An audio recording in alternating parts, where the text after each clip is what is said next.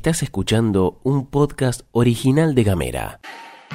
Hoy es miércoles 2 de junio y mientras esperamos que se estrene la serie del Diego, te contamos que en Tierra del Fuego están pasando cosas. Río Grande se mete a full con la economía del conocimiento. Garbarino paga en cuotas o directamente no paga el 70% de los sueldos. Arranca la producción de la vacuna argenta. Tomate un mate. Un café. Comete una media luna. Una fruta. Que Flor Vaso y Gastón Lodos te cuentan las noticias en 10 minutos. O menos. Desde Ushuaia y Río Grande. Para toda la Argentina. Esto es La Pastilla de Gamera.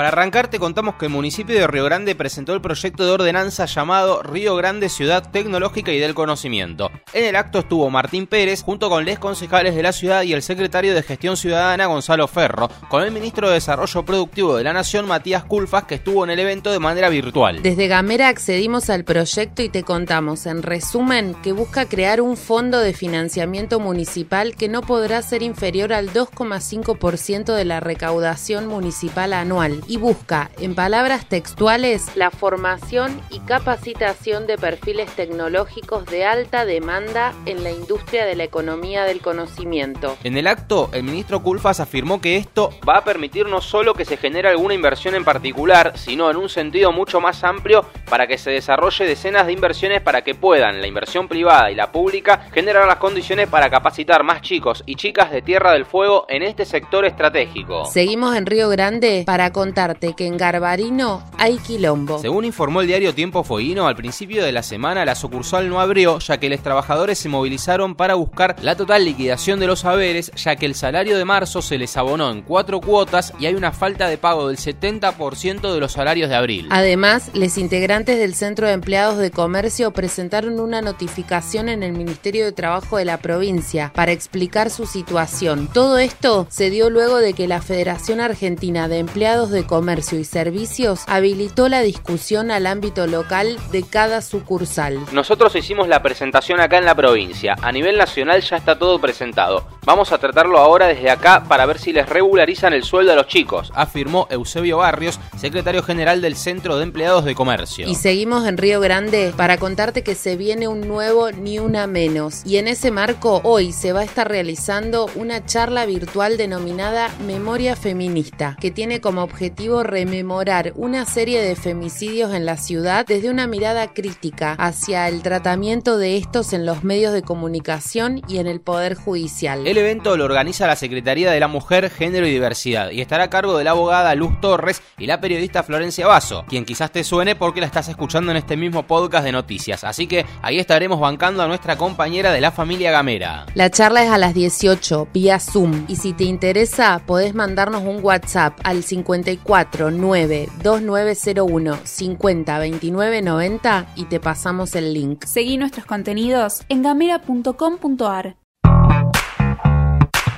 Atenti si no terminaste el secundario. Desde Nación pusieron en marcha un programa para que 400.000 jóvenes terminen el secundario. El programa se llama Egresar, Proyecta tu futuro y tiene previsto además dar becas de 5.000 pesos. Apunta a los jóvenes que hayan cursado entre 2016 y 2020 que adeuden materias y que por esta causa no hayan podido obtener el título secundario. El acompañamiento pedagógico se va a realizar en dos cuatrimestres a partir del mes de agosto, una vez que finalice las inscripciones que van a estar comenzando el 14 de junio y van a finalizar a mediados del mes de julio. En cada provincia habrá escuelas sede que van a coordinar la asistencia pedagógica de docentes cuyas horas cátedra estarán solventadas por nación. Te tiramos otra del plano nacional y que tiene que ver con la industria del cannabis. El gobierno presentará el proyecto de ley que regulará la producción de derivados de esta maravillosa plantita. El ministro de Desarrollo Productivo, Matías Culfas, expondrá el contenido de la regulación ante el Consejo Económico y Social este miércoles en el Museo del Bicentenario. Desde allí será enviado directamente al Congreso para su tratamiento. Seguimos dando pelea del cobicho todos los días y aunque no te lo estemos recordando, es importante que no dejemos de cuidarnos entre todos. Es la única manera de ganarle al virus. Una buena es que en los últimos tres días en la Argentina fueron vacunados más de medio millón de personas, de acuerdo a los datos del Monitor Público de Vacunación, que es el registro online que muestra en tiempo real el operativo de inmunización en todo el territorio argento, hasta este martes fueron distribuidas 15.373.890 vacunas, de las cuales 12.497.000 ya fueron aplicadas. Otra muy buena, según los anuncios oficiales esta semana, llegarán más de un millón de dosis de la vacuna Sputnik. Será en dos vuelos. El primero partirá este miércoles y traerá 900.000 dosis del primer componente. Y en el segundo llegarían los tan ansiados componentes 2. Una muy espectacular y para celebrar con bombos y platillos es que este lunes comenzará la producción local de la vacuna Sputnik Vida contra el COVID-19. La noticia fue dada a conocer por el infectólogo y asesor del presidente Alberto Fernández, el doctor Hugo Pizzi, indicando que el rango de producción será de 1 a 1,5 millones de dosis por mes. La asesora presidencial Cecilia Nicolini consideró como una posibilidad que nuestro país cuente el año próximo con una vacuna diseñada, desarrollada y producida en el país a partir del desarrollo conjunto que están realizando el CONICET y la Universidad de San Martín. Vamos todavía con la ciencia argentina. Este miércoles en la Cámara de Senadores se va a debatir en sesión especial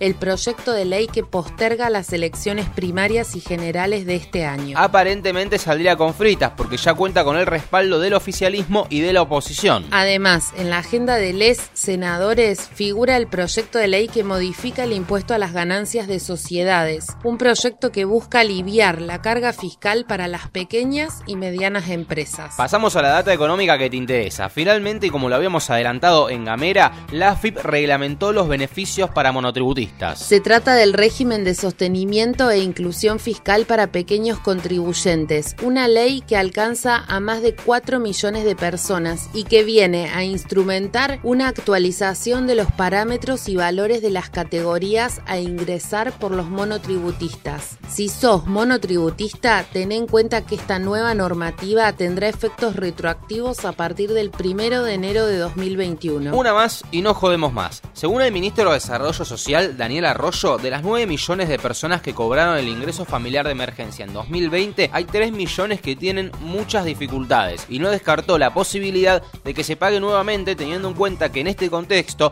los dos ejes centrales, según el ministro de las políticas del Estado, son la emergencia alimentaria y el trabajo. Estás escuchando Gamera. Hablamos distinto. Llegamos al final de la pastilla de hoy, qué mal. Mañana nos volvemos a escuchar, qué bien. Seguinos en las redes, copate amigue, compartí nuestros contenidos. Podés escribirnos también al 549-2901-502990 para no perderte de nada de lo que pasa en Gamera, para mandarnos un mensajito, para compartirnos información también de lo que pasa en tu barrio, en tu zona, allí donde vos estás. La comunicación la construimos entre todos, todas y todes. Esto es todo, amigues.